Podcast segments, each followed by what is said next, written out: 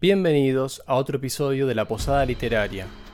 En esta ocasión quiero compartir un poema que escribí ayer en esos interludios cuando uno está de guardia, esperando que te llamen, que no te llamen, a ver si puedes dormir.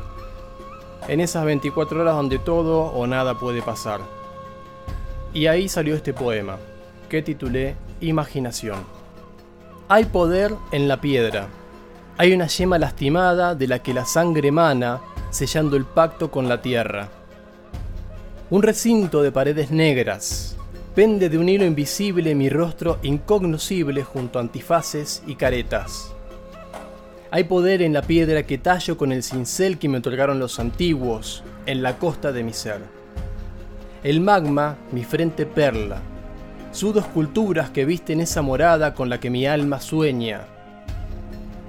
La piedra se alza, se vuelve indómita montaña, se vuelve guardián del lago en donde se mecen nuevas flores de color rosado, en donde la bruma es el comodín arcano de la que todo puede emerger, incluso lo que nunca ha regresado. Siembro templos y los visito cuando la turba se come hasta las migajas de mi nombre. Mi guarida no es encierro, sino un anfiteatro en donde la luna tiene mil voces.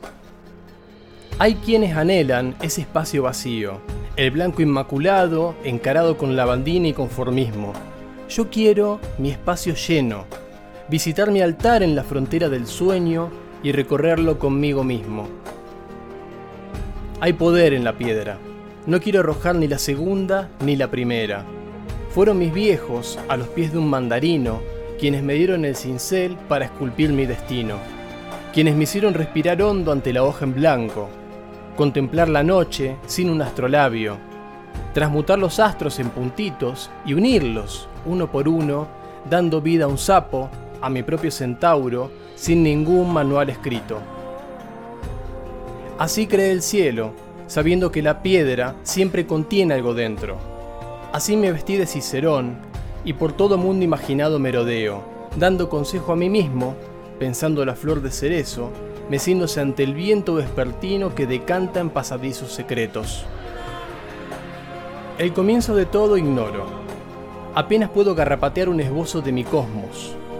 Pero no hay devoción más noble que la que se esgrime bajo el roble, ora con grafito, ora aceptando lo que somos. Aceptando esa flor que encandila con un color más allá de la paleta y resiste la embestida de la naturaleza vestida con su negra osamenta hasta desprenderse y reposar algún día en la última frontera, allende el lago, allende el lecho de tierra. El comienzo de todo ignoro, tal vez sea un cine tapizado con espejos rotos, todos esperando que la pantalla se ilumine y nos veamos del otro lado a nosotros. Tal vez el nacimiento del cincel sea un parque con espadas hechas de globo y las hamacas volando por los aires. Un muñeco enterrado en la arena, ese que solo vos encontraste.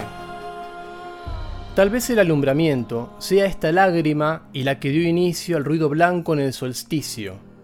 Tal vez una cascada naciendo de mi cara fue horadando ese precipicio. ¿Cuál habrá sido el primer mundo imaginado? ¿Qué tan distinto será del último en el que juramos encontrarnos?